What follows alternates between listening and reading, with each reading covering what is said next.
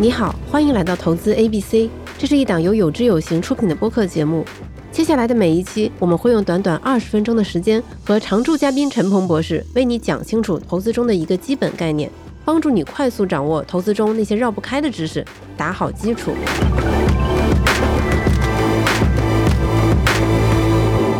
欢迎来到投资 A B C。在上一期节目，我们了解了短期国债它的利率，也就是我们平时经常听到的无风险利率。那这一期呢，我们就来看一看中长期国债。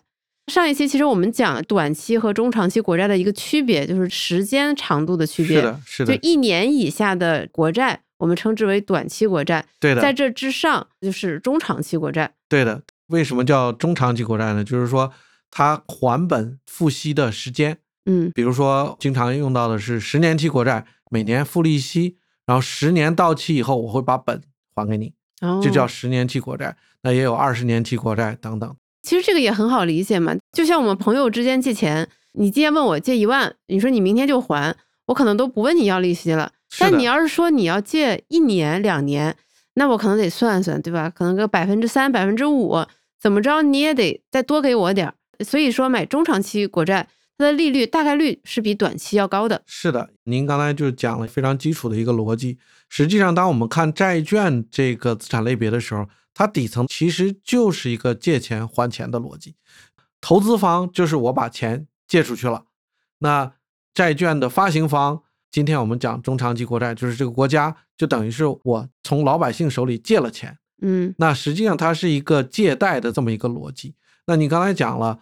中长期国债它的利率一般会高一些，为什么呢？因为我作为一个投资人来讲，我把钱借给国家，那不可避免的就是说我借钱这段时间，这个钱我就自己没有办法去消费了，对，付出了机会成本。对的，我需要牺牲一些未来我可能用到钱的地方，对吧？对，那作为这个牺牲的补偿，中长期的利率就会高一点。嗯，那我牺牲的时间越长，一般。它的利率就会越高。对，就我希望你能给我的补偿更多啊。对的。而且上一期我们讲短期国债，它代表的是一个无风险利率嘛。是的。那我们又知道说，我们一直以来的一个投资原则是一份风险背后对应着一份收益。是的。那中长期国债它既然收益比短期国债高，那也意味着它叠加了一重风险，就是这个时间。或者叫做久期的风险，是的，它叠加了一个时间的风险。那这个风险是什么呢？并不是说国家会赖账，到时候不还给你钱，这个不会。但是呢，它有一个什么风险呢？比如说我买的是十年期国债，但是到了第五年，通货膨胀来了，通货膨胀比预期的要高，那我从第五年到第十年的利息，因为它还是按我买的时候算的，还是比较低的，这个钱就相对就不值钱了。同时，最后到第十年把这个本儿还给我的时候，也相对不值钱了，因为通货膨胀高了。所以说，这个就是相对的风险点。对，就是我在投长期和中长期国债的时候，要比短期国债承受的风险要多一些。通货膨胀就是一个例子。对，这么多东西听上去有点复杂。嗯，那在我们做投资的时候，我们该怎么样更准确的衡量我们要背负的这些风险呢？整体上来讲，我自己给自己考虑的一个方法是叠砖法，就是每一个资产类别它的风险和收益，我都可以把它拆分成不同的砖块儿，把所有这些砖块拆分或者叠在一起的时候，你就可以看清楚这个资产类别它到底承受了哪些风险，然后呢又会有哪些收益相对应。对，就是预期收益。预期收益，对，比如说我们刚才讲中长期债券。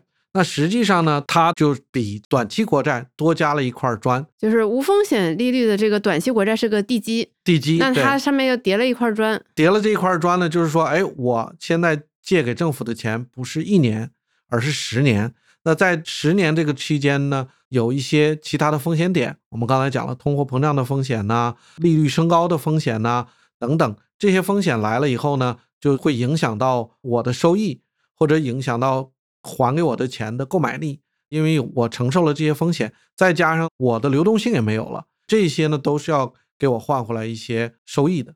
那这个方法其实也可以用在其他的投资产品的衡量上，可以的。所以说我为什么管它叫叠砖法呢？它是一块一块叠上去的，就是我们从无风险收益率叠到今天中长期，再下一期我们会讲信用债、企业债、城投债，它就会。就叠加一块砖，那块砖有什么不一样呢？那块砖就是信用风险。信用风险就是什么意思呢？就我把钱借出去了，这个企业或者这个能不能把钱还给我？嗯，会不会它倒闭了？那这个就是另外一种风险。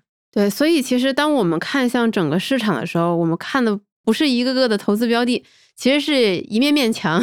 呃，对的。然后这个墙上面呢有多少块砖？那这个砖高低不平啊，高低不平呢？这个每个砖呢，它又代表了不同的风险因素，相对应的未来的收益。对。我们如果能够把每个资产类别拆分成不同的砖，那这样就清楚了。比如说，我们看到中长期国债，那我就知道，哦，我第一个呢有一个无风险利率在基础，对吧？是短期国债，在这个短期国债加的最大的一块砖呢，就是久期的这个风险，因为我把钱借出去比较长，这是最大一块砖。那我们看到企业债的时候呢，哎，刚才我讲了，又多了一块砖，它是一个信用的风险，嗯，那。这个信用的风险跟这个久期的风险、时间的风险又不太一样，所以说就要分开来分析、分开来考虑。嗯，刚刚我看了一下今天，也就是九月二十五号的数据，短期国债三个月来算的话，它的收益率大概是百分之一点八八；中期国债五年呢，它是百分之二点五五；二十年的长期国债是百分之二点八四。呃，听起来好像有点复杂，但其实就是说，如果我们看中期和长期国债。它大概是比短期国债的收益率每年要高出百分之零点六和百分之一的，那高出来的这部分就是刚刚陈博士讲的，因为我们在短期国债的这个风险基础上叠加了一块砖，这块砖就是我们说的期限的风险，我们因为承受了这个风险，那它也带来了一定的收益，那这个呢就是给投资者带来的回报，承受了这个风险，您就理所当然能够得到这个预期收益，对。其实这里我有一个问题啊，应该是在去年我们看到了美债有一个现象，就是这个利率倒挂。对，如果我没记错的话，是两年期的美债利率和十年期的美债利率倒挂。对，就是十年的美债理论上它的收益率应该更高，但是它却比两年的低，怎么会产生这种现象呢？具体来讲，是因为短期的它这个通货膨胀比较高，所以呢，这个央行把短期利率升的比较高，去打击这个通货膨胀。OK。但是呢，大家对未来通货膨胀的期望值，就是对十年的通货膨胀期望值并没有升高，所以说长期利率并没有升高。比如说去年有一段时间，美国的短期的通货膨胀达到了百分之八，对吧？那每疯狂加息嘛，疯狂加息加到了百分之五。但是呢，你看到长期通货膨胀的期望值还是在百分之二到百分之三，所以说长期利率并没有往上走。嗯，但当时。因为在网上能看到很多解读嘛，他们会说这种利率倒挂意味着经济未来可能会衰退，这个说法靠谱吗？这个呢是有一定的道理的，因为当你短期利率比较高的时候，大家呢就会减少消费，就会把钱存到银行里，因为它这个利率比较有吸引力嘛，啊，所以说呢这样呢就会把经济拉下来。嗯，那我们其实，在投资 A、B、C 最开始我们就讲了这个 A 加 B 减 C 的公式。运用到中长期国债这个投资标的上，该怎么样算它的 A、B、C 呢？因为相对来讲，债券的整体收益呢是相对低一点的，所以说它的相对的管理的成本呢也不会那么高。那整个在中国市场，比如说我们以普通债券类型的基金来看的话，它的管理费大概是百分之零点四，嗯，那相对呢不是特别高的。那过去十年整体的收益率是百分之五，那在这个百分之五里边呢，大概百分之九十是从市场中得来的，就是说我买了这个债券，大概就能拿到百分之四点五左右的收益。OK，这年化四点五，年化四点五。那另外百分之零点五就是百分之十，它是由基金经理来增加的超额收益，就是 A 的这部分。呃，我们刚才讲了，它这个费用 C 这端呢是大概零点四。所以说，它产生的超额收益刚刚好能够覆盖掉它的管理费。明白啊？你看我这样理解对不对啊？所以如果套用我们的 A、B、C 来说的话，它整体来说它的阿尔法大概是百分之零点五左右，对，贝塔是百分之四点五，对。那 cost 也就是这个成本是百分之零点零点四，呃，然后就刚好这个 A 和 C 能打平，打平，就是说我们付给基金经理的钱。刚刚好，他创造了一些超额收益，能够把他的管理费给你赚回来。嗯，哎，那这里我就有一个问题了。那与其买这些债券基金，我为什么不能自己，比如说去银行排队去买这些中长期可以的，可以的。那其实是一样的，因为我们赚的就是一个贝塔。是的，所以在这个里面呢，就是说整个基金经理产生的阿尔法的这个收益并不是那么显著。而且这些债券基金的基金经理的表现，它肯定是有高有低的。没错，我不一定真的能碰上那个能赚百分之零点五的这个。您说的太对，它平均能赚百分之零点五，这个呢就要考验投资者选择基金的能力了。但选择基金呢又不是那么容易，所以说呢，在这个类别里面，我倒建议一般的投资人来讲，我们就买一个指数基金，或者你愿意，你要自己有能力自己去买这个国债也可以。那您不能自己买国债，你就买个指数基金，又便宜，大部分的收益你也拿到。债券的指数基金，债券的指数基金。明白。哎，我另外一个很好奇的问题是，中长期国债不就那几款吗？那为什么有的基金经理他的收益就更高，有的会更低？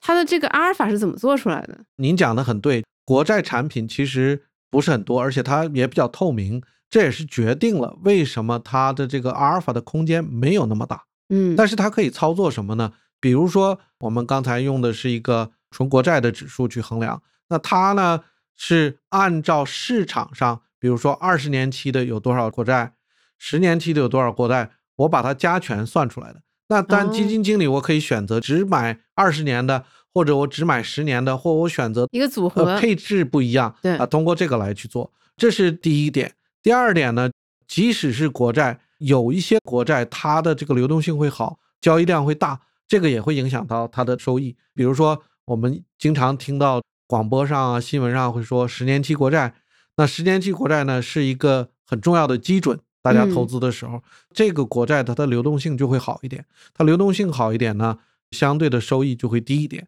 所以说这里有一些细微的差别，但整体来讲。